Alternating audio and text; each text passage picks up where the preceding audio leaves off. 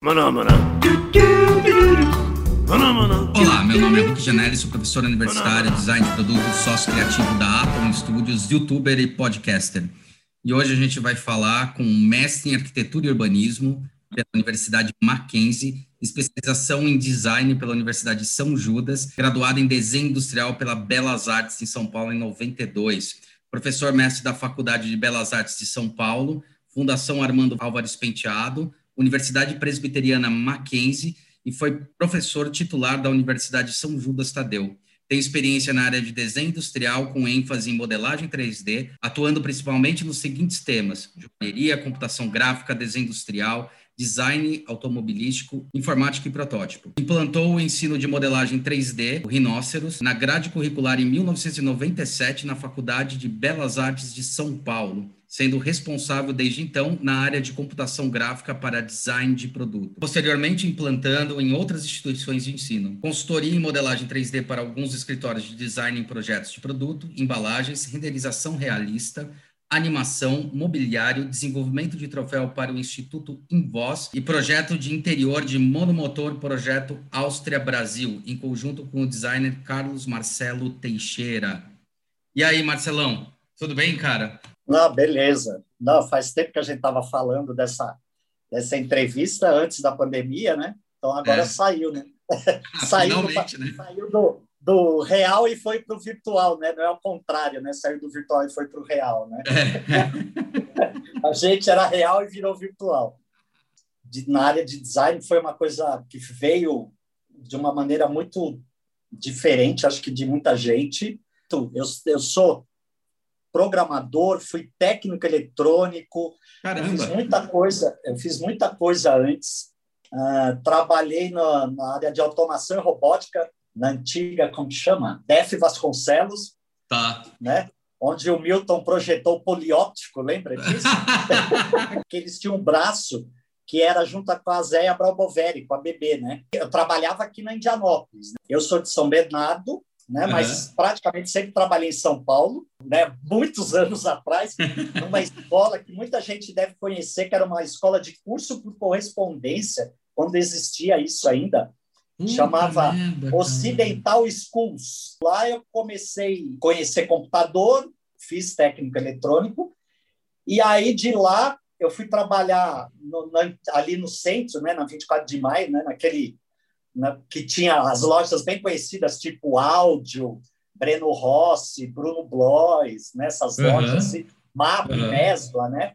Era, um, era uma área bem, uma região que tinha muita vida, né? É, cara, era o que a Berrinha é hoje, né, cara? O que a Berrinha é. era naquela época, eu lembro disso. Né? né?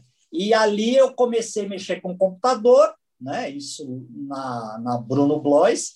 Aí saí de lá, não, fui para o interior de São Paulo. Eu fui trabalhar tá. em Juquitiba, cara. E aí, ainda com computação, de... essa porra, ainda. Ainda com computação. É, mexendo, nossa, mexendo com Lotus 123. Vai ver. né? Aquelas coisas bem pré-históricas, né? Nossa, cara, Mas aprendi isso, eu fiz. Quando eu ganhei meu primeiro computador, eu fui fazer curso disso aí, velho. É. Não, mas aí eu já mexia com AutoCAD. Assim, eu, é. eu mexi com a primeira versão do AutoCAD que eu mexi, era do DOS. É, que, eu, que eu vi era de DOS. Mas assim, eu só vi ela, não cheguei a mexer muito, né?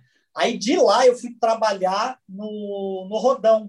Lembra? Não sei se você conhece. Lembro. O Rodão era uma empresa que tinha ali, no, uma loja que tinha ali na Avenida Santa Amaro. Era né? gigante, cara. trabalhavam. Era, uma, era gigante, porque era, foi uma das primeiras empresas que trabalhou com tuning de carro, né? O pessoal chegava com uma Saveiro zero lá, deixava o carro e ia buscar depois com a capota de fibra, roda, né? O nome, né? Rodão, né? Aquela coisa. E eles tinham uma marca para exportação que chamava Bino. Aí eles tinham uma fábrica em Vinhedo. Foi quando eu estava no primeiro ano da faculdade. Você já tinha design já? Eu fazia design, mas lá eu trabalhava com programação. Então, primeiro semestre eu estudava de manhã, trabalhava lá à tarde até tipo 8 horas da noite eu vi o analista usando o AutoCAD. Cara. Nossa, que legal, dá para desenhar no computador, né?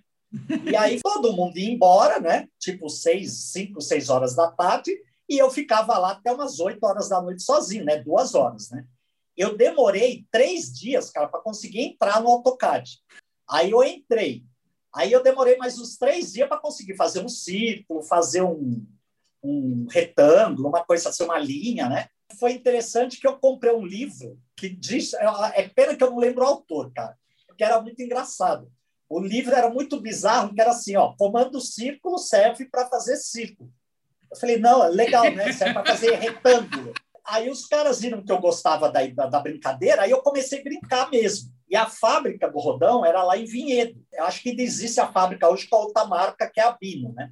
Uhum. E aí eu comecei a pegar desenho de roda, os caras me mandavam desenho de roda, e eu ficava o dia inteiro desenhando roda. Aí de lá que eu fui trabalhar lá na DF Vasconcelos, aí sim eu fui trabalhar com o projeto mesmo, né? Aí tinha o AutoCAD, aquela coisa assim, aí, né? Você lembra qual o número do AutoCAD era, cara? Só curiosidade. Olha, no rodão era o 3.18, lá na DF Vasconcelos, eu acho que era o 10 ainda, era o 9 ou 10, mas era de DOS ainda, não era uhum. o de Windows. Uhum. O de Windows, como começou, ele era meio problemático, ele era pesado, né? era mais complicado. Eu lembro, cara, eu lembro, eu comecei a mexer com esses do Windows, era muito pesado. Os caras viram que eu gostava, aí eu fui para a Vineda, aí eu fiquei um mês lá, dando aula de AutoCAD para os projetistas. Que legal! Isso no, quando eu estava no Rodão, no, no Rodão ainda, né? Aí, uhum. quando para Def Vasconcelos, eu já estava trabalhando mesmo. E aí, de lá, eu saí para fazer o estágio na Vox. Na época era Auto Latina, né? Que era Sim, Auto Latina, pode ser. Né? E, e para fazer estágio na Vox naquela época era mesmo, é, mesma treta que é hoje? Como é que era? Não, não era. Aquela época era mais engraçado, porque era assim: você fazia inscrição. Aí eu fiz a inscrição, aí me chamaram para entrevista, né? E aí eu fui lá fazer entrevista, levei um portfólio, né? Porque a Vox lá em São Bernardo, né? Aí levei o um material para o cara ver. Meu, o cara do departamento pessoal, o cara via aquilo porque o cara achava legal, porque aquilo para ele nada era entendeu? Era muito engraçado, né? E aí eu peguei e fui fazer entrevista no departamento, só que não foi no departamento de design. Eu fui fazer no departamento de CADICAM. Tá. Acabou sendo mais legal porque é o seguinte, aí eu tinha acesso à fábrica inteira. Assim, o design era fechado, você só ia lá com o pessoal da, é, do meu departamento. Eu nunca fui sozinho lá. Eu sempre ia com um engenheiro, sempre ia com alguém. Então, aí foi interessante, porque aí eu acabei aprendendo CATIA. Eu sei que lá na Volkswagen, acho que em um ano, eu aprendi 10 softwares diferentes, para você ter uma ideia. Era na plataforma Silicon, não é? Silicon Graphics? Não, ainda, ainda era da IBM, não era. Ainda era da IBM. Aí que começou vinha Silicon, não tinha tá. Silicon ainda. Tá. Aí tinha um, o MicroStation. MicroStation. Ah, MicroStation. Tá, tá, aí tá, tinha uma tá. japonesa, uma, e aí ela me ensinou MicroStation também. Eu mexi com, pra você ter uma ideia, eu mexi com tudo que tinha na mão. Tinha internet, cara, tinha que ser assim mesmo. Então, eu estava no departamento que tudo vinha para gente. Você era da ferramentaria, você queria um software para fazer alguma coisa. Então uhum. você pedia para a gente, a gente, o meu departamento, que era do Cadican, ia pesquisar o que tinha no mercado, uhum. fazia apresentação, a hora que você viu, escolheu, aí o resto de compra, tudo era você que fazia. A gente uhum. só servia de intermediário. Começou a aparecer impressora colorida. Era jato de cera, cara. Tektronix. Eram uns bloquinhos de cera que cada um era de um formato. Parecia, sabe aqueles brinquedos de criança? Um quadrado, um retão, que não tinha como errar. Só se o cara fosse muito sem noção, né? É pocaião então, total, né? É. E era assim, uma impressora A3. Aí o cara chegou para mim, instalou no meu computador, mandaram instalar no meu computador Aí o cara veio para mim e falou assim, com essas palavras: faz o que você quiser. Pode gastar matéria. Quando tiver perto, quando tiver acabando, você liga que eu mando o suprimento para você de novo. Essas grandes empresas, muita gente não sabe disso, né? Eles homologam máquinas, equipamentos. Sim. Então, tipo assim, você consegue um equipamento desse lá, meu, você vai fornecer para a Volks inteira. Então, Sim. imagina a, a, grana, o volume de equipamento que rola nisso. Né? Uhum. E aí, um dia, eu andando lá assim, eu olho para uma prateleira de um dos departamentos, né, lá do, da, do andar que eu estava, tinha assim um Corel 3 e um PageMaker. Aí eu sabia para que, que servia, mas nunca tinha usado. Ah, fui lá para o cara e falei, bicho, vocês estão usando isso aqui? Não. Posso pegar? Pode. Meu, imagina. Aí eu aproveitei, instalei na minha máquina, Aí eu aproveitei para todos os relatórios que eu fazia de, do, do meu departamento, que eu tinha acesso a tudo que você pode imaginar lá dentro, eu usava Corel e PageMaker. Né? Então foi onde eu comecei a aprender mais coisa ainda. Aí separou, né? O que era Alto Latina, que era a Rose, Sim, separou o Volks e Forte. Aí não abriu vaga de trainee para o ano seguinte, o meu objetivo, né? Mas na Volks era bem assim. Quando você entra como trainee, você praticamente é um funcionário. Sim, né? sim. Você sim, vai sim. ganhar a mesma coisa que um funcionário. Você não é um funcionário efetivo, você, é um, você acaba sendo um estagiário de elite, né? É, você é um Você- júnior, você é um funcionário júnior, na verdade. É um funcionário júnior. É, eu não sei como é que era lá, mas eu sei que, por exemplo, Natura ou algumas empresas assim, quando você é trainee, você é meio que obrigado a passar por todos os departamentos para entender como funciona o fluxo, daí sim você se aloca em algum quando você é contratado, alguma coisa assim. O departamento que eu estava, ele prestava serviço para todo mundo. E Aham. detalhe, você tinha DOS, Windows e Unix. Numa sexta-feira, era o último dia que eu ia trabalhar. No sábado, eu apresentava o meu TCC. Na segunda-feira, eu estava desempregado e sem faculdade. Merda. Literalmente, não, literalmente. A, a- vantagem de você trabalhar numa empresa dessa, que como muita gente quer entrar lá, aí você acaba virando alvo assim. Você, eu era o contato que muita coisa passava por mim para poder entrar lá, né? Então, tipo, os equipamentos que eu ia testar, essas coisas, se eu falasse é, é uma porcaria, isso não presta, meu, ferrou, né? para não falar outra coisa, né? Então, se eu falava assim, é, fudeu. Se eu falasse assim, meu, o negócio é bom, funciona, é legal, pode comprar. Meu, aí o cara, o primeiro que o cara que, que me atendeu ia tomou, ter um sorriso de orelha a orelha, que o cara ia ganhar uma grana do caramba, né? Um cara que tinha me dado aula de AutoCAD me chamou para trabalhar com ele. E aí eu prestei serviço com um monte de coisa, para você ter uma ideia. Eu fiz é, em AutoCAD, sabe aquele, o Shopping Light, quando fizeram o projeto do Shopping Light? Sei, sei, sei. O, o escritório do Fagin, olha só, Uhum, ele tá. deu aquelas as plantas, as cópias heliográficas das plantas originais do Cópia heliográfica, pode escrever. Não, ah, não, as cópias heliográficas das plantas originais de 1939 passaram na minha mão, cara. Aí eu redesenhei tudo aquilo em AutoCAD.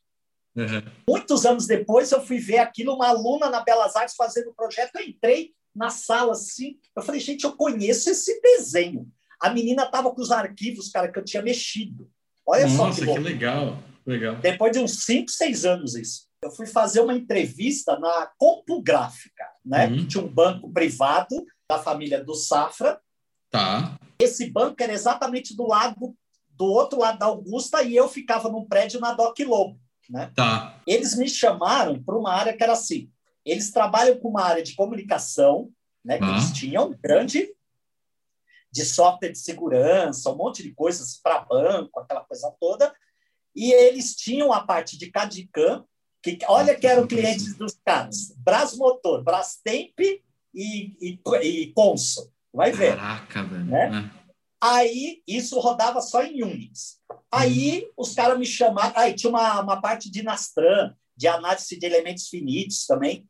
E aí eu fui trabalhar com um software que chamava é, TDI Explorer, como se fosse um 3D Studio, tá? Tá, Pra você ter uma tá. ideia. E aí, olha quem eram os clientes dos caras, para essa, pra essa área que eu estava, que era a área de design. É, Vetor Zero, que era, né?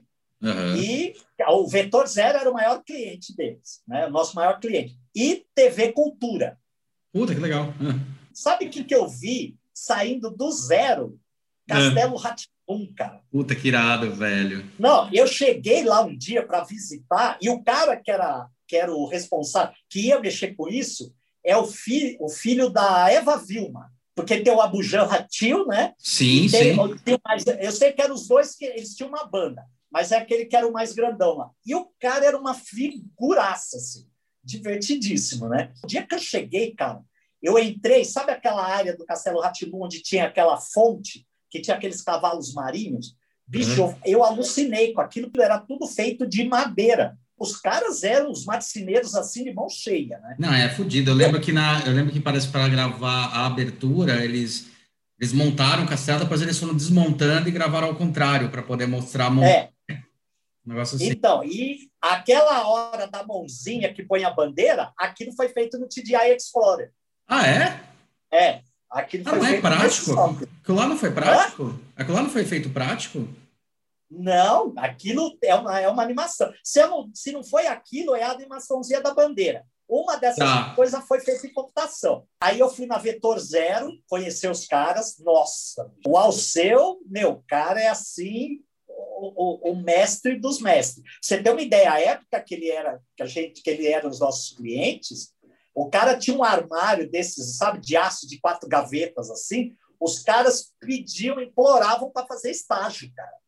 De tanta gente que queria fazer estágio no cara. Você tem uma ideia, né?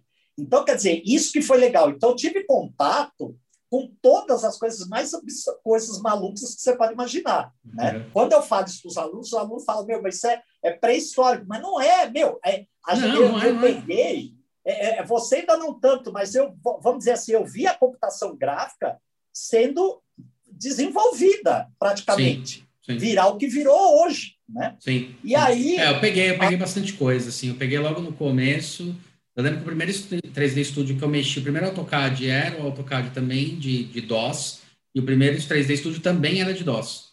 a primeira vez que ah, eu... eu também mexi com ele. Foi a primeira vez que eu vi mesmo. Eu sei que aí eu saí de lá e aí o Edi... Aurisnaper Stepan. ele era coordenador lá na Belas Artes. Uhum. E aí, alguém falando com não sei quem, falou que não sei quem, blá, blá, blá, e alguém indicou meu nome. Ele falou: ó, chama o Marcelo, que, o que, que tinha acontecido? Eles criaram um laboratório de computação lá, e a ideia não era, dar, não era ter na graduação. Como eles tinham prometido para os alunos, quem tivesse fe... não tinha o laboratório pronto ainda, mas assim, quem tinha sido aluno de uma data para frente lá, podia fazer curso livre de graça né? Uhum.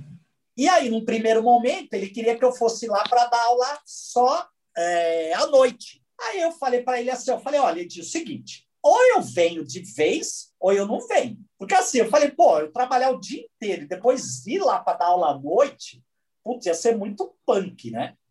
Mas aí ele falou, beleza, vamos embora. Bicho, aí eu praticamente morava dentro da Belas Artes, né? Porque é, eu quando, eu, quando, eu ouvi falar, quando eu ouvi falar você a primeira vez, foi na Belas Artes, cara. Belas Artes, eu lembro que. Isso aí foi em 97, pelo que eu li no seu currículo. 97. Então, Não, eu, eu comecei da, eu comecei, eu entrei lá em 95.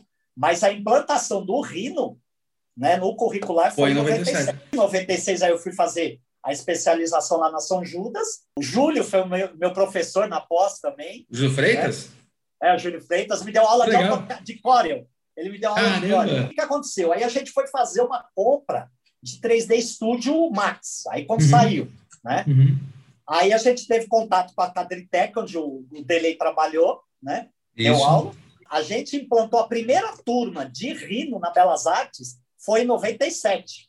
Meu, aí tem os, as revistas da Belas Artes que tem os projetos dos alunos. Então, quer dizer, em oito e lá na Belas Artes, na época, diferente do que é hoje, né, nos lugares, é assim, no sétimo semestre, tipo na, na FAP, né? No sétimo semestre, o cara faz o TCC meio teórico e no Isso. oitavo que o cara vai finalizar. Meu, Isso. na minha época era no sétimo semestre você tem aula e tem tudo. Você tem que fazer, projetar e finalizar, né? E ainda tem uhum. aquele monte de disciplina.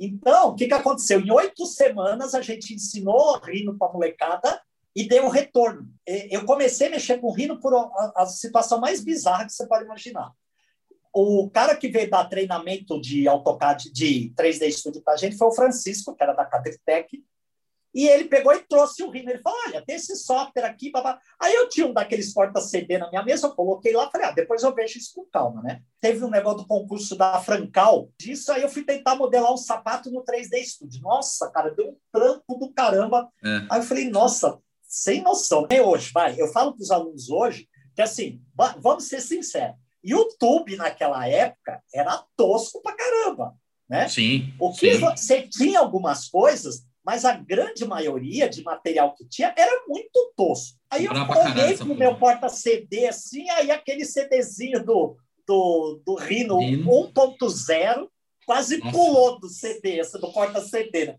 Falei, olha, deixa eu ver o que, que é isso aqui, né? Aí eu olhei para aquilo lá assim, falei, olha, tem cara de AutoCAD isso aqui, né? Meu, aí você pega um software que você vai de uma vista para outra, não precisa ficar mudando o set, você fala, opa, que isso? Cara, né? ele, eu acho ele impressionante até hoje, acho melhor para modelar. solto, cara, até hoje. Fui tentar modelar um sapato mais ou menos tosco, assim, porra, deu certo. Falei, Edi, ó, tem uma coisa assim, assim, assim, assado. O que, que você acha da gente implantar no, no curso como curricular? Deu certo logo de cara.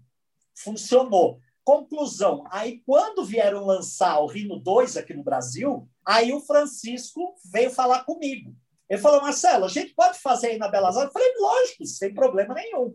Meu, aí eu trouxe gente, veio gente do Brasil inteiro, cara, lá para Belas Artes, e a gente fez o lançamento do Rino 2 lá. Aí foi onde eu tive uhum. contato com o pessoal da Maquinil. E aí, todo lugar que eu ia, toda faculdade que eu ia, ou o Rino ia debaixo do braço, né? Mas, tipo assim, virou minha ferramenta, vamos embora, né? E foi indo, aí foi na São Judas, implantando na São Judas, aí implantou no, no na FMU, quando eu fui para lá, que aí eu dei aula de rino, de rino para o delay, né? No meio de, de tudo isso, aí foi onde eu comecei a pegar áreas específicas, né? Então, tipo assim, quando eu estava na FMU, aí uhum. eu tinha um menino que era uma turma depois, acho que uma ou duas turmas depois do delay, o pai dele era joalheiro, né? Ah. Ele gostava de fazer sketch, tudo. Puta, cara, ele não gostava de computador assim de jeito nenhum. Até que um dia apareceu primeiro trampo de joalheria, mas para fazer para protótipo, é para produção. E o cara, que era o, o que encabeçava isso, pegava nos detalhes, ó, oh, isso aqui não pode ser assim, porque senão a pedra não crava. Aí foi onde eu comecei a aprender um monte de coisa também, né? Porque aí você começa a entender o processo, como que uhum. era. Eu gostava de joalheria, mas até então nunca tinha posto a mão na massa. Né? Uhum. E quando eu pus, eu não fui para a bancada, eu fui para o 3D, né? que é diferente. Uhum. Né? Uhum. Você está pondo a mão na massa, mas você está pegando ela. Né? Você não está mexendo no material, né? Então isso foi divertido porque aí acabou aparecendo coisas interessantes, né? Aí eu fiz um trabalho para Seragine há muitos hum. anos atrás de uma embalagem pH de piscina lá. Então, sei, sei, sei. Veio parar na minha mão, eu modelei o negócio inteiro e foi para frente. Aí eu fui fazer, um, modelei um fogão que ia ser um projeto para ficha. Você é remunerado por uma coisa que para você não é trabalho nenhum, né? que é mais louco. Aí o cara fala: Meu, mas você vira à noite fazendo. Foda-se. É, é, tão na boa, né, cara? Porque a gente vai aprendendo, é. vendo. Eu também, cara, pra, esse negócio de virar à noite, às vezes eu prefiro até virar à noite, que assim não toca celular, não faz nada disso e eu consigo. Sim, quem aparece? Mackenzie, Marcelo, Marcelo Teixeira. Teixeira. Marcelo, né? Parece que bateu o santo no primeiro dia, né? E ele, aquela figura super divertida, né? E a gente começou a dar aula junto. Aí um dia ele chega para mim e fala assim: Marcelo, seguinte, estou fazendo umas coisas aqui, você está afim de fazer um projeto comigo? Ele já tinha um cara que fazia em 3D Studio, né? Os projetos de interior de avião. Eu falei: olha, Marcelo, seguinte, se você for fazer isso aqui, tá lindo, maravilhoso, só que o seguinte, se for da saída disso aqui, joga tudo fora e começa de novo. Nada te garante que isso aí vai encaixar. Né? Uhum. Por quê? Porque o cara está fazendo, usando aquilo, né? É, polígono, né? Polymesh, aquela coisa toda. Exato. E aí o cara, de repente, encaixou, mas esse encaixou tá dentro, né? É, é, é, é. então não tem nada. Aí ele chegou e falou assim: você não quer participar de um projeto de, de um avião comigo? Aí eu olhei para a cara dele e falei: olha, Marcelo, querer eu quero, cara, mas eu não faço ideia de como projeta um avião. Eu não tenho noção de que é. Isso que eu acho legal. Acho que a, nossa profissão tem uma coisa que é muito divertida, que é essa aglutinação de pessoas. Sim. Né? Sim. Então, tipo assim, pô, eu não sei nada de avião. Ah, o Marcelo conhece. Ah, tem um outro cara. Ah, esse conhece. Aí você vai puxando os caras que vão te dar informação para você Munindo de informação, né? É. é para você fazer o negócio sair. Aí os caras mandaram a primeira estrutura do avião, cara. Na hora que eu abri, eu mexi o mouse e o software, puf! Nossa. Detalhe, os caras estavam modelando em catia, cara. Então tinha parafusinho, não sei o que, tinha tudo. Né? Não era, era, era a carcaça do avião inteira sem o interior. Né? Era, era aquela estrutura das cavernas sem nada dentro. Né? Aí eu falei, meu, vai dar BO isso, né? Aí vamos correr atrás do equipamento para fazer isso. Aí eu peguei um feriado, fui para Floripa, e aí falei para o cara, ó, se eu abrir esse arquivo, conseguir trabalhar com ele, beleza. Meu, levei num HD externo, levei Rino, levei tudo, instalei na máquina do cara. Eu sei que eu fiquei um dia inteiro lá, cara. Eu instalei, assim, a hora que eu abri, que eu rodei, que o negócio fez assim, virou como se nada tivesse acontecendo. Falei, pronto, é essa máquina, né? Vai essa aqui, né? Aí, beleza. Meu, eu sei que nós ficamos nesse projeto dois anos, mas foi assim, muito legal pelo seguinte: meu, lógico, entre é, atualização, aprovação, né? Você pegar e reverter uma estrutura que a engenharia te entrega e fala assim, tem que ser desse jeito. Aí eu olhei para o Marcelo e falei, Marcelo, é o seguinte, não vai poder ser desse jeito, cara. Você vai ter que convencer os caras a baixar é, praticamente, acho que tinha que ser uns 20 centímetros. Falei, ó, você vai ter que falar para os caras baixar isso aqui em 20 centímetros, que não, não vai rolar. Ele falou, meu, você tem certeza? Eu falei, lógico. falei, eu estou modelando o negócio aqui dentro, não vai rolar. Aí ele foi lá, meu, tinha uma mulher que ela barrava tudo, né? Aí a mulher assim, não, que não pode, que não sei o quê. Aí ele mesmo peitou e falou assim, não, dá para tem que ser, porque senão eu não consigo fazer meu projeto. Meu, quando ele voltou falando que tinha conseguido, lógico que você tem que trabalhar o design e a engenharia, Sim. mas o quanto o nosso projeto influencia, tem que influenciar de certa maneira. Porque se você pega só o que a engenharia manda, chega uma hora que você não consegue trabalhar. Não, não dá, é impossível. Então, você tem que fazer o inverso. Você tem que mostrar para ele o porquê tem que ser daquele jeito. Né? Não adianta você falar que tem que ser, ah, tem que ser assim porque eu quero. É, não, não, isso não existe, não. Você tem é, que dar prova. Você tem que comprovar. É, é. Que aí nós fomos fazendo, e mexe aqui, mexe ali, encaixa a peça, isso não cabe aqui, cabe ali. Então você começa a visualizar. Eu falava para ele, Marcelo, o seguinte, Cara, olha para você. O Marcelo é um pouquinho mais alto do que eu, só que ele é grandão, né? Uhum, Bem, imagina, eu falei para ele, Marcelo, pensa numa situação. Eu, que sou pequenininho, sentado nesse banco do avião aqui, meu, vai sobrar espaço aqui que dá para botar coisa aqui. Bicho, a hora que você sentar, meu amigo, um abraço, você não vai conseguir pôr a mão em lugar nenhum ali. E aí, como que faz? Qual então, que foi o avião que... que vocês projetaram? Qual que era o modelo? Então, não está não tá ainda, não, não foi solto ainda. Então, não, a gente não pode falar nada dele. Então, assim, ah, tá. é um projeto de um avião, né? Tá. Então, não tem... É, é a única coisa que é um, um, uma holding da Áustria com o Brasil. Né? Tranquilo, tranquilo, não precisa falar. Então, o divertido, é isso que foi divertido, entendeu? Então, eu falava para ele, aí essa história, aí virava a noite, cara. Aí sentava no computador e a coisa mais bizarra é assim, que você olha o reloginho do computador ali do lado e fala, ah, ah, 10 horas da noite. Aí você tá lá, meu, daqui a pouco você olha, puta, duas horas da manhã. E você continua. É, né? é, é, é. Então, eu já saí de casa para dar aula, tinha que dar aula numa sexta-feira e eu tinha que entregar as imagens para os caras. E detalhe, os caras estão lá na Áustria, cinco horas na nossa frente, né? Uhum. Eu saí, eu mandei a última imagem para o render para o cara, cinco horas da manhã. Sete e meia, eu tinha que estar na FAP dando aula, cara. Nossa, eu sei que eu cara? só tomei banho e fui dar aula assim, eu parecia um, um, um zumbizinho, Mondrango, né? Não, eu fui assim, eu liguei o automático e fui, entendeu? isso que é o divertido, é, é, pegar isso e você ver todos esses processos, né?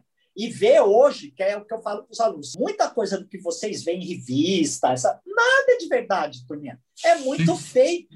Eu peguei o trampo da Dato para fazer. Cara, ah. pegar os fogões, os fogão modelado em, em Solid, renderizar em V-Ray no Rhino. Meu, aí você olha lá no site, meu, é a foto do fogão né? Uhum. Aí os caras olham e falam, ah, mas você está de comédia. Eu falo, meu amigo, isso aqui é modelo, isso aqui não é foto. Uhum. Né? Eles eu falo, ó, oh, gente, eu não estou ensinando nenhum software, eu não estou ensinando isso para vocês. Estou uhum. ensinando uhum. uma profissão.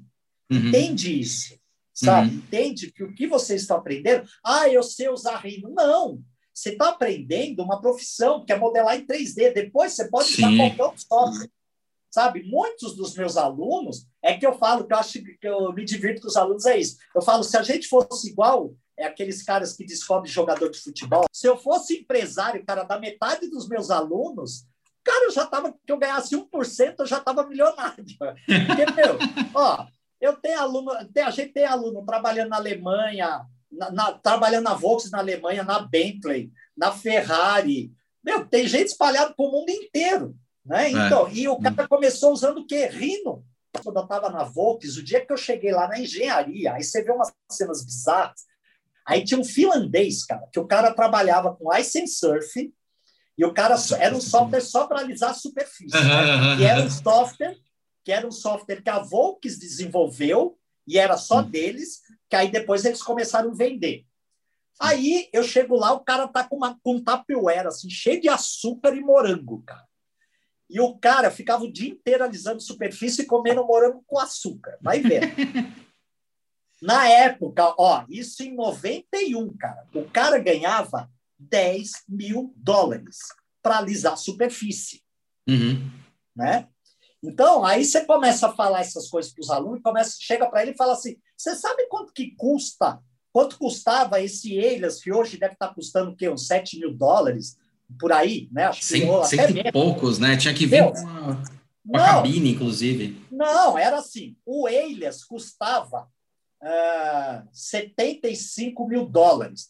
A hum. Silicon, para rodar ele, custava uns 100. Quer dizer, para você ter é uma estação, custava praticamente 200 mil dólares. Uma licença. Isso. e hoje é um software que você tem aí de graça que você entra lá no site do Desk e baixa para os alunos usarem.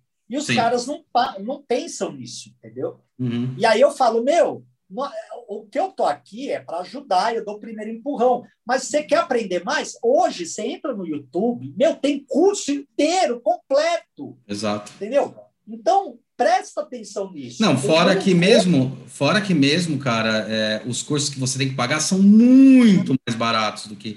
Eu lembro que eu querendo fazer um de rino quando eu estava na faculdade, e o preço do curso era o preço que eu pagava mensal da minha faculdade. O, o, eu zoava com o Delay, foi meu aluno pelo jeito que eles modelam, né?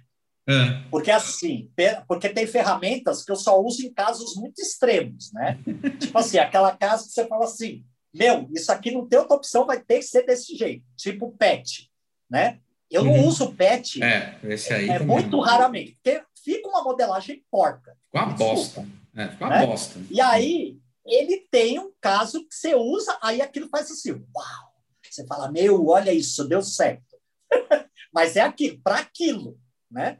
É, é aí... que nem eu para que nem eu para Loft, odeio usar Loft, cara. Acho a ferramenta mais inútil que tem. Não, eu uso bastante Loft. Então, eu né? eu aprendi a não usar e ver que, tipo, sei lá, outras ferramentas, outras ações fazem melhor, entendeu? Eu tenho mais controle é que, curva. É aquilo que eu falo, depende do, do que você está querendo fazer, né? Exato, aí exato. Depende, dependendo do que você quer fazer, aí você tem os caminhos. É que eu falo, não existe um único caminho, né? Exato. Não existe receitinha de bolo. Assim, vai, praticamente esse ano aqui faz 27 anos que eu dou aula. Vai, vamos assim, 25 anos mexendo com o Rino. E aí, o que é engraçado é assim, você vai em evento, quando eu em evento tipo de joalheria, quando tinha a, a Tecnogold, né, nesses eventos assim, aí você tá lá modelando, você tá modelando a coisa mais bobinha assim, aí você puxa meia dúzia de linha, faz um negócio assim, aí você escuta assim, oh, então é engraçado, você fala, meu, não fiz nada demais. Preocupante na nossa área de modelagem 3D, eu acho que a parte mais preocupante é que como virou uma prostituição. Sim. Por que disso? Ah, quando eu começava a prestar serviço para os caras, aí a empresa vinha me procurar, aí eu cobrava X. Aí o cara, não, mas é muito caro. Aí você tentava, você explicava para o cara por que, que você estava cobrando aquilo e o que, que você estava fazendo e o resultado que ele ia ter. Sim. Aí o cara olhava para sua cara, o cara tinha a manha de olhar para sua cara e falava assim: Ah, eu achei um cara que faz por 10. Meu, aí eu tentava convencer o cara que ia dar BO, que ia dar bobagem, e o cara ia acabar caindo na minha mão de novo. Aí o cara ia convencido, o cara acreditava que ia conseguir. Aí fatalmente voltar. Aí chegou uma hora, cara, que eu parei, eu parei para pensar, falei assim, não adianta. É o tipo de situação que a pessoa vai ter que ir lá bater cabeça Sim. e Sim. voltar. Eu acho né? que um dos problemas da questão da modelagem, e eu vejo tanto com a modelagem artística quanto a modelagem é, do, do, no 3D e tal, é que o cliente ele vê o pedido e vê o final, ele não é. vê o processo. Sim. Então, isso é uma coisa assim que é bem complexa. A gente eu peguei agora um, um, um cliente que era justamente de brinquedo, a gente está tentando fechar com você faz dois anos, mas o preço de vocês é impraticável. Tem gente aqui que por bem menos que o seu valor. Eu falei, então faz com ele. Se quiser, eu te apresento outras pessoas que podem modelar também. Você não está pagando uma modelagem, você está pagando detalhamento técnico. Isso aí vai sair na produção. Se você quiser bater a cabeça lá com o cara, o problema é seu. Tanto que ele falou, ah, tá tentando fechar dois anos e agora ele fechou um projeto. E, de novo, reclamou, ah, tá caro, eu tinha tantos para te apresentar. Eu acho que isso aí é uma coisa interessante para falar, não caia nessa roubada, sabe? Sim. Porque é o teu que tá na reta. Se você for muito competente e for dedicado, você vai fazer um trabalho que vai demorar muito mais tempo do que você está cobrando, tá? Porque você vai ver que tem uma curva que não funciona, tem um encaixe que poderia ser melhor, você está fazendo o projeto, né? Tanto que eu não sei você, Marcelo, mas eu, eu, eu costumo falar para os alunos que a era do desenho técnico ele morreu. Sempre falo isso para eles. Agora a gente tem um negócio que é pior, que é a modelagem técnica. Sim. Não tenho mais o desenho técnico, tem que ter as vistas, mas é, o modelo tem que ser técnico. O modelo tem que ser, tem que funcionar com objeto. Então eu estou pensando tecnicamente na hora que eu estou projetando o modelo. Você já percebeu que agora você manda um arquivo, né? O meu arquivo vai funcionar, porque eu faço um arquivo técnico. Eu vejo se vai ter tá certo, se a ferramenta pode fazer, se tá tudo certinho, tá? Então, é, isso é uma coisa que eu comecei a reparar. Os caras, eles acabam olhando o final e o começo. Sim. Né? Eles não veem o meio, porque no final é aquela, aquela coisa, igual um, um, um que aconteceu comigo, que foi o balde do, do, do... Não foi do Deadpool, foi o do Terminator. Né? Uma agência de publicidade e tal, procurou para fazer, era nova, né? Uma agência nova, a gente não tinha nunca trabalhado com elas. O cara falou assim: ah, então, você modela, tal, porque parece que o arquivo que a gente fez aqui não, não rola para produção. Eu falei: é, se foi feito é, em, em, alguns softwares aí não rola mesmo. Ali, ah, então, você, quanto você cobra? Ele mandou, eu fui e passei. Ele falou: não, cara, isso aí tá caro, imagina, não vai fazer isso. Eu falei, cara, mas é, tô fazendo tecnicamente para poder sair na produção do cara. Isso porque a indústria tinha me indicado para fazer. Aí ele falou, não, cara, não vou pagar isso daí, é um absurdo, não sei o que lá. Ele falou, quanto tempo você vai demorar para fazer isso? Eu falei, olha, rápido, no processo rápido, uns três dias para deixar zerado, tudo zerado. Ah, não, cara, você está de piada. Um cara aqui dentro ele fez em três horas. Eu falei, meu, ele não fez modelagem técnica. Ele fez uma modelagem artística, onde tem malha passando por dentro de malha. Eu estou vendo o arquivo na minha frente. Não, não, é impossível. Isso aí não, não, não quero. Aí desencanou. Aí ele foi, sei que ele voltou uma, uma semana depois, falou, oh, meu, que precisa fechar aquele projeto, não sei o que lá. Eu falei, bom, então, é, só que você tem um deadline. É, eu preciso mais rápido. Eu falei, então, a gente vai cobrar o extra. Pô, meu, mas é sacanagem. Eu falei, não é sacanagem. Se tivesse me feito uma semana atrás, estava melhor. Eu conseguia resolver mais, com mais coisa. Agora tem Tempo. três dias, mesmo tudo, né, para dar certo, né? Aí o cara acabou contratando. Mas depois ele contratou até para fazer os Stormtroopers lá. Mas é engraçado, o cara ele acaba vendo isso. E, e foi uma coisa que eu aprendi até com um, um pouco na profissão, de chegar e falar: olha, cara, eu sei quanto tempo eu demoro para executar essa tarefa. Eu sei o que eu estou te entregando é exatamente o que os engenheiros entregavam. Eu, eu cheguei a falar isso para um cliente na década de 80, que eram os desenhos AutoCAD. Só que eu estou te entregando um modelo 3D. Quer pagar modelagem? Eu conheço uma porrada de gente que tem modelagem. Inclusive, se você for na internet, até pode baixar o modelo que você quer. Isso é redimir. Você entrou, cara, nessa história, entrou bem de cabeça e foi divertido, né? Na história da impressão 3D. O que, que você acha que a impressão 3D ajudou? Eu comprei a impressora do jeito mais besta que você pode sim, imaginar. Sim, né? sim. Foi assim, você, você conta a história é engraçado, porque eu ia viajar, estava tudo pronto para viajar no meio do ano, né, para ir para a Alemanha. Aí, até então, normalmente as passagens custavam uns 3.500 reais. O maluco clonou minha conta do Uber e um maluco na China gastou 1.600 dólares na minha conta, cara.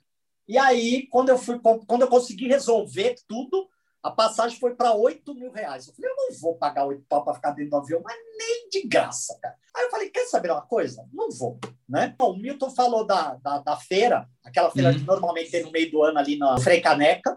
Uhum, uhum. Aí eu fui na feira, vi todas as impressoras, o que tinha, o que era legal, o que não era, que, o que me dava mais possibilidade de materiais, aquela coisa toda. Tinha um aluno que tinha exatamente a impressora que eu comprei, né? que é a, a 7. E assim, ansioso, né? Porque não chegava. O aluno foi me passando as coisas, ele falou, Marcelo, você vai ver, é tão rápido, você não vai nem perceber. Comprei, assim, no filamento, comprei a amostra, né? Aí eu compro um de cada cor e faço aquelas amostrinhas de seis uhum. que eu tenho. Chegou a impressora, cara, em um dia eu já estava imprimindo já. É, é, é, isso aí. É imprimindo então, isso que foi divertido. Então, o legal, assim, no primeiro é lógico, aí você imprime tudo quanto é coisa bobinho. Ah, que legal. Pô, e nada que encaixa com nada. O que você quer ver é o negócio sair de lá de dentro. É, é. Aí um dia apareceu um projetinho para fazer. Eu tinha que pensar nos encaixes. Como que eu vou fazer esses encaixes para saber se isso vai funcionar ou não? Né? Mas já sei. Vou imprimir uma parte, só camada dele. E aí, se ele funcionar com aquela espessura mínima, ele mais grosso vai funcionar igual. Ele só vai ter um pouco mais de resistência. E eu tinha que uhum. fazer uma peça que era um buraco, e aí eu tinha uma peça que entrava assim, ela fechada entrava, e aí quando ela abria lá dentro, ela travava.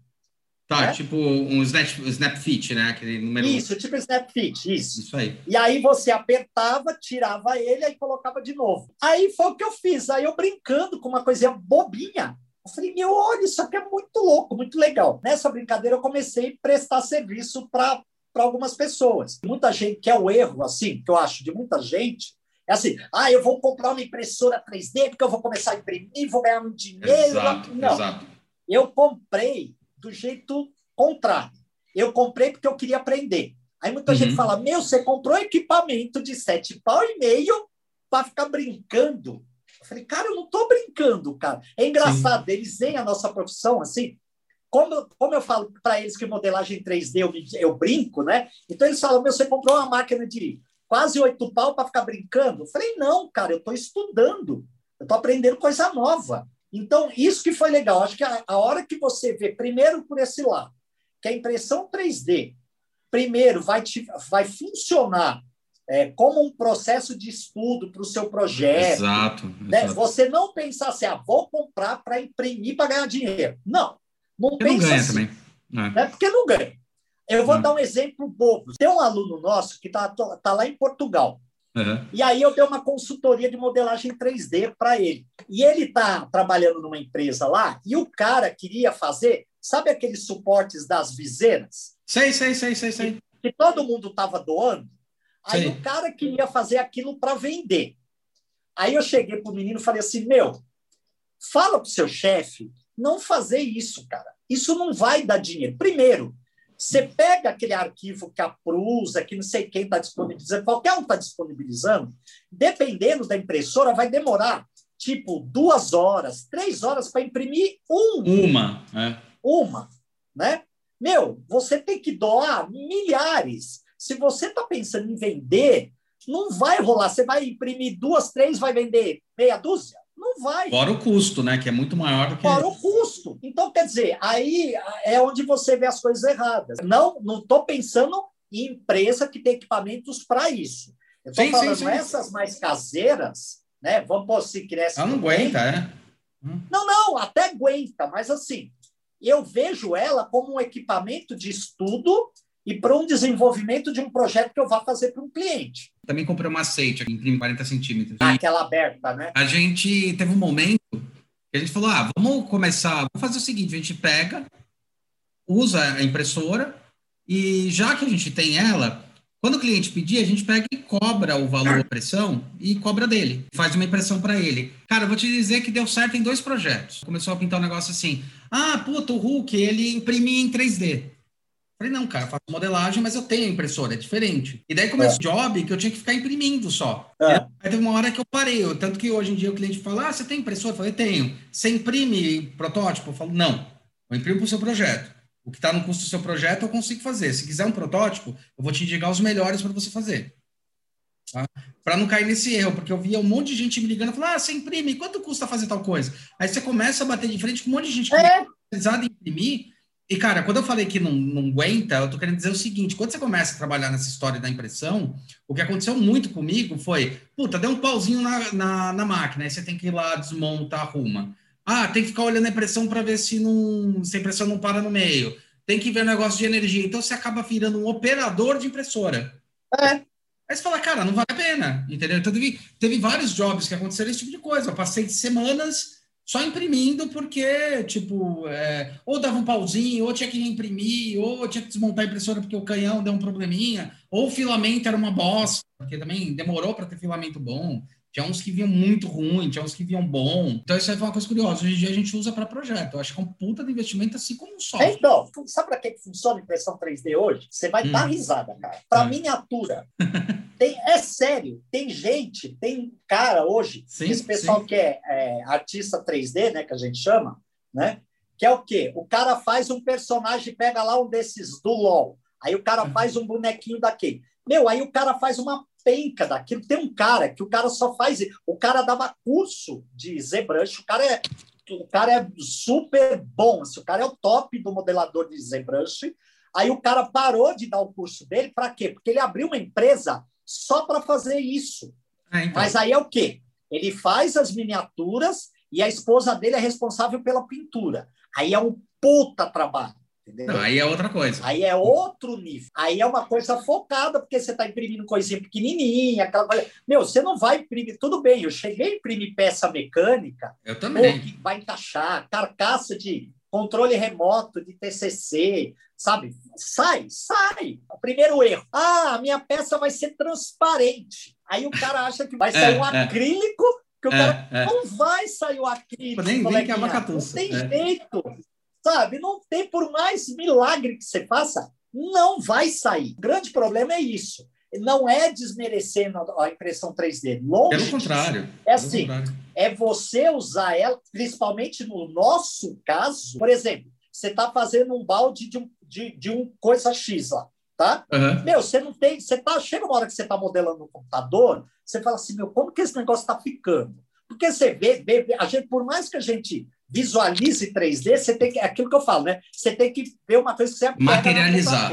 É, né? Tem é. que materializar. Você não vai imprimir ele no tamanho, você vai imprimir ele menor, mas aí você fala, putz, olha, aqui não tá legal, aí eu vou ter que mexer. Aí você começa a ver aonde tem as coisas erradas para arrumar. Exato, exato. Né? Então, exato. eu acho a impressão 3D, no nosso caso de design de produto, é para isso. É para você pegar, estou fazendo um projeto, puta, cheguei num ponto que agora eu não sei se isso aqui tá legal ou não, tem que ver isso aqui físico. Meu, uhum. tudo bem, você faz um render realístico, mas você quer ver isso real ali, você quer ver aquele Sim. negócio palpável. Ver o tamanho, Aí, sentir como é que é, ele está no espaço, porque não dá para... É, como não ele vai se comportar do lado do concorrente, né, exato, exato, Aí exato. sim. Meu, a primeira vez que eu mandei usinar uh, uma garrafa d'água que eu fiz, aí o cara tinha uma presa de quatro eixos, aí um dia ele apareceu, Marcelo, eu preciso fazer apareceu um projeto da Água Petrópolis para fazer, eu preciso fazer isso aqui assim, assim, assim. Você faz?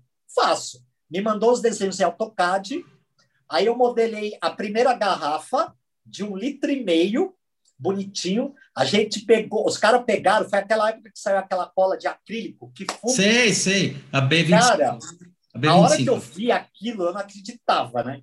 Os caras pegaram duas placas, aí eu usinei, então eu fiz igual é a garrafa mesmo, que é o quê? Tem a emenda da lateral e a emenda da base, sim, né? Sim, então eu dividi ela exatamente do molde. desse uhum. né? Então eu dividi ela ao meio e a base. Deu, usinou aquilo em placa de, cinco, de 50 milímetros. O cara montou, a hora que o cara me mandou a foto, o cara pôs a tampinha, tudo, eu falei, cara, é a garrafa. Você só percebia que não era garrafa porque ela não tinha aquela flexibilidade né, da garrafa, mesmo a garrafa Sim. fechada. E aí eu modelei a garrafa d'água com gás, a mesma uhum. coisa. Meu, aí aquilo eu alucinei. Eu falei, meu, olha isso, que louco, né? Então eu falei, uma coisa que o cara demoraria dois meses para fazer, a gente fez em uma semana. Exato. Né? Exato. Então, para isso é muito legal, né? Exato. Que é uma coisa que os alunos não veem. O cara quer assim, não, professor, eu quero comprar uma impressora 3D porque eu vou ganhar dinheiro. Você deixa passar aquela euforia, Aí você dá uma sossegada na criatura, tipo assim, meu, calma, não é bem assim. Pensa bem, você tem certeza? Os uhum. caras é, têm uma visão da impressão 3D que não é a real. Né? Sim, sim. Eles acharam que a impressão 3D não vai substituir tudo. Não, não vai substituir tudo. Vai substituir. Essas impressões 3D caseiras não vão substituir. Não. Né? O que vai substituir a impressão 3D é assim: você tem lá uma máquina israelense que trabalha com é, cinco a... materiais de engenharia, e aí beleza. A HP está investindo nisso pesado. Então. É, mas aí, aí, máquina industrial para é outro nível. Sim. É máquina de um milhão, tira, meio milhão, é outra coisa. Você tira uma, uma escova de dente, que tem aquela parte de acrílico transparente, a parte de borracha e a seda saindo do mesmo. Na mesma. É praticamente o centro de usinagem. É, é exatamente isso. Eu Fala. acho que é a mesma coisa. Eu, eu, gosto de fazer o comparativo, é a mesma coisa quando a gente. Porque a gente é da época em que a gente viu surgir na casa da gente a impressora. Estou falando de papel. É. Que quando a gente falou, nossa, não precisa mais de gráfica. Cara, nada a ver, entendeu? É imprime, mas não é que não precisa mais de gráfica, não é assim. Tipo, agora você está mais fácil você verificar as coisas. É a mesma coisa, a mesma, mesma sensação que eu tô tendo, sabe? Ela tá auxiliando. Sim. Não é, ela não substitui. Tipo, um bom projeto também ela não vai substituir, uma boa modelagem ela não vai substituir, porque também tem isso, né? Você fala de aluno, mas ela fala, ah, abriu o Rhino, falou, tá, agora desenha. Puta, mas vou ter que desenhar? Falou, vai. Mas como é que eu faço para a curva aqui? Falei, desenha na mão, cara. A curva, porra. Não, é igual quando os caras iam fazer aqueles celulares que tinham um botão, né? Tipo assim, professor, não tem uma tecla faz botão? Não, cara, você tem que modelar. Porra, não é assim, ah, a tecla faz botão. Pelo amor de Deus. Né? Então, e, e, mesmo assim, se você for pegar essas máquinas, é pensar, vamos dar exemplo dessa máquina israelense. Você vai pôr essa máquina na produção? Não!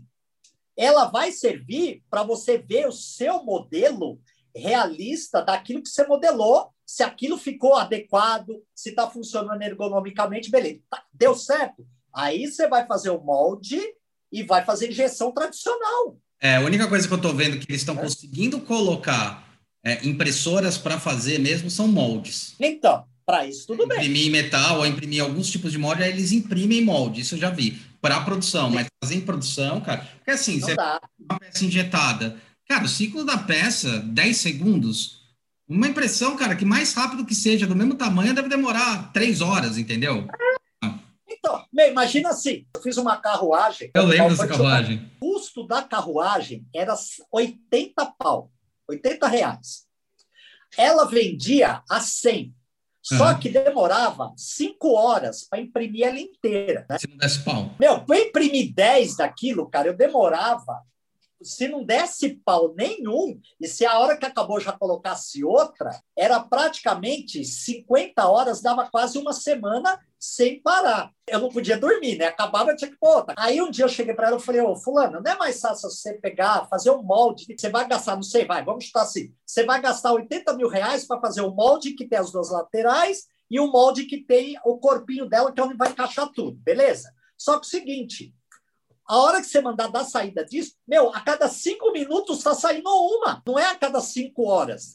Exato. o exato. custo vai ser muito menor. A sua margem de lucro, você gastou no molde uma vez, a sua margem de lucro vai aumentar muito mais. Uhum. Né? Então, quer dizer, mas não. Payback não é mais rápido. Né? É, e o acabamento é melhor, aquela Bem coisa melhor. toda. Então, quer dizer, mas não adianta, aí a pessoa quer, que quer, que quer. Para você ter uma ideia, joalheria é, tem coisas também que você pega uns clientes malucos. Esse menino que era da, da FMU. Nós pegamos um cliente que tinha um anel, que era uma flor, que era um fio, todo do, ia dobrando, dobrando, dobrando, virava uma rosa e ele era todo cravejado. Meu, aquilo na mão, o joalheiro de bancada faz assim, tom, tom, tom, tom, pum, o negócio sai. Meu, eu fui fazer, você sabe que é aquela coisa, o software é matemático. Sim. Por mais que você faça uma coisa orgânica ali, ele sempre vai ficar mais duro do que o que você fez na mão, porque na mão você está fazendo, você deu uma dobradinha aqui na, no, no, no, Você amassa o metal, né? é, é, você amassa. Você, você é, então, bicho, eu sei que eu fiquei uma semana de todas as maneiras possíveis e imagináveis não consegui chegar num resultado que eu falei assim, puta, tá legal. E eu falando, cara, ó, fala pro fulano que não vai dar, deixa o, deixa o coitadinho do tiozinho lá fazer na mão, para ele não perder emprego, deixa o cara fazer na mão. O cara não vende tanto desse anel para ele ter que fazer 200 anéis num dia, entendeu? Uhum, que, que, uhum. que compense uma prototipagem. Né? Então, quer dizer, é isso que é louco, as pessoas não percebem isso. E aí, lógico, a joalheria tem a coisa mais louca. O cara que consome joia de joalheiro de bancada, né, que faz na mão, o cara olha, ele sabe se aquilo foi feito no computador ou na mão. Sim. Por quê? Ele olha a cravação. Se as garrinhas tiver tudo certinha, o cara vai falar, isso aqui foi feito no computador. O cara já tem gente que se recusa a comprar. Que doido. Aí, lógico, os caras, computação, a gente não nasceu ontem, né? Aí você vai lá, puta, as garras estão tudo certinho, né? Não, Importa. o cara vai lá com o Grasshopper, né? Que aí a parte generativa, você colocou todas as garrinhas, aí você vai lá, muda um slider, um valorzinho, as garrinhas fazem assim. É, é, é, é isso aí. Isso aí. Essa que é a parte divertida. A única coisa que eu deixo, assim, acho que de recado, se diverte com o que você gosta, você não tenta querer achar que você vai descobrir o ouro que você não descobriu, que você descobriu a roda, né? Não uhum. adianta. Sabe? Uhum. O cara pegou, ah, descobri a roda. Não, você não descobriu a roda, né? É igual essa história que eu falo assim, ah, eu, eu, não vou falar do, do, especificamente do que, mas você vai entender. Meu, quando o pessoal descobriu a fresa e, e, e Halter, nossa, cara, os caras descobriram o mundo. Eu falei, meu, o pessoal de, de, de, produção, de design, de projeto, a gente já usa fresa desde a década de 50, cara. Sim, sim. Vocês sim. descobriram isso há 10 anos e estão achando que vocês descobriram a roda. Sim, sim. Sabe? Sim. Então, quer dizer, aí você começa a ver umas coisas que os caras. Nossa! Você fala, meu, o que, que esses caras estão vendo que eu estou vendo, cara?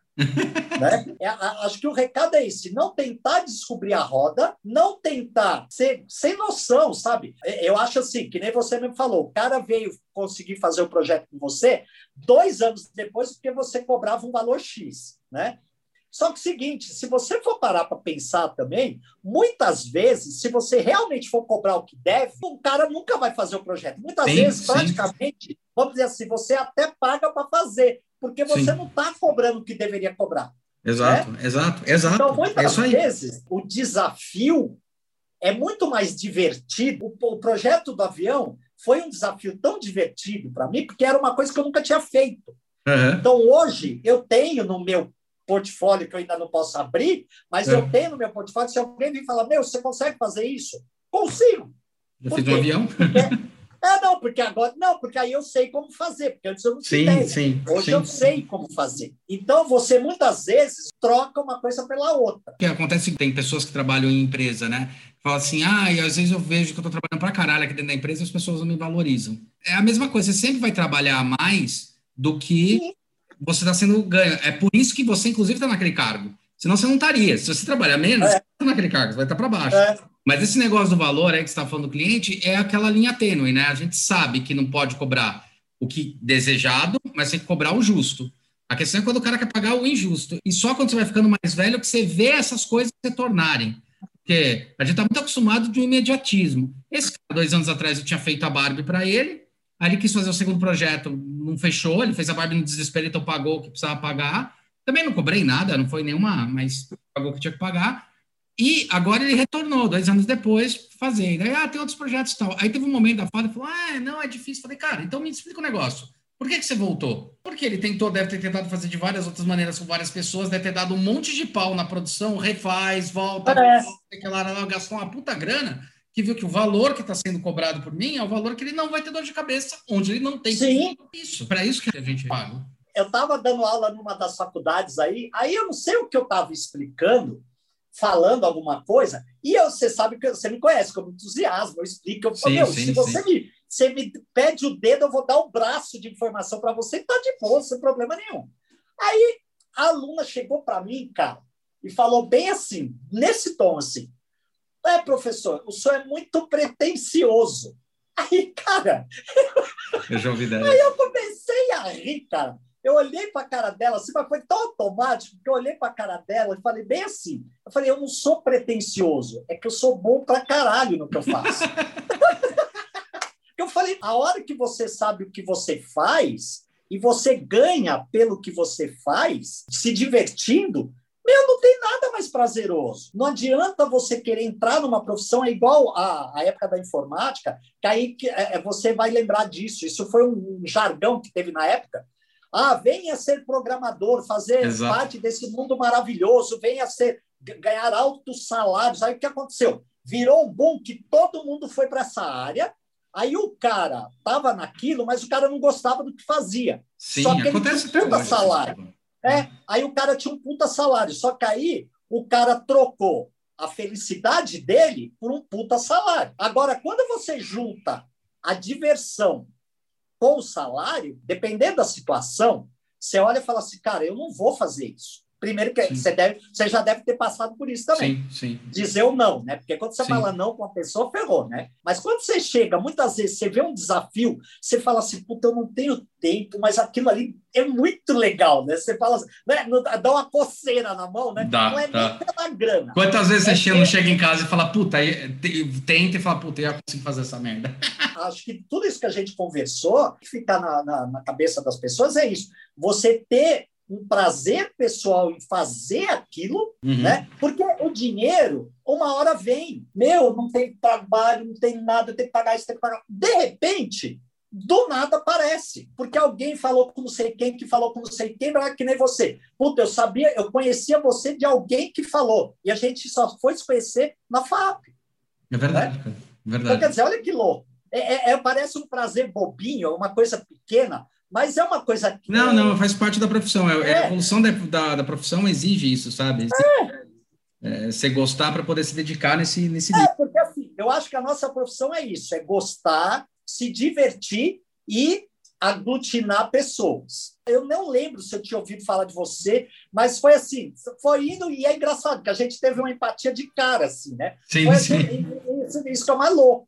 Então, eu não sei se porque eu também sou super de boa, assim, porque tem gente que eu já ouvi que eu era metido uma vez, que eu tinha que ser. Nossa, né? última coisa. Não, você tem que ser metido porque você é designer. Eu falei, caramba, o que, que tem a ver uma coisa com a outra, né? Mas tudo bem, né? Então, uma hora ou outra, vem essa coisa que vai te dar aquele prazer de você fazer e você vai ganhar o justo por uma coisa que te dá prazer.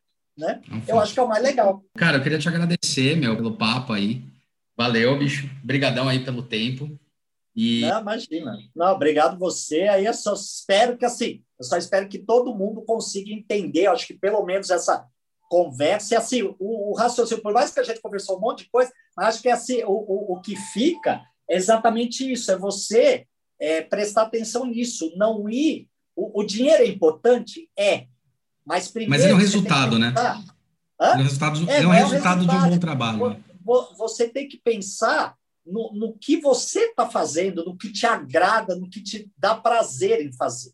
Porque uhum. o dinheiro é uma consequência. Quando você trabalha por prazer, o dinheiro vem sem força, Sim. você não força. Sim. Ele vem, é, é, é, uma coisa espontânea, é, é, aquela coisa, ele vem espontaneamente. Né? É muito doido isso. Maná, maná.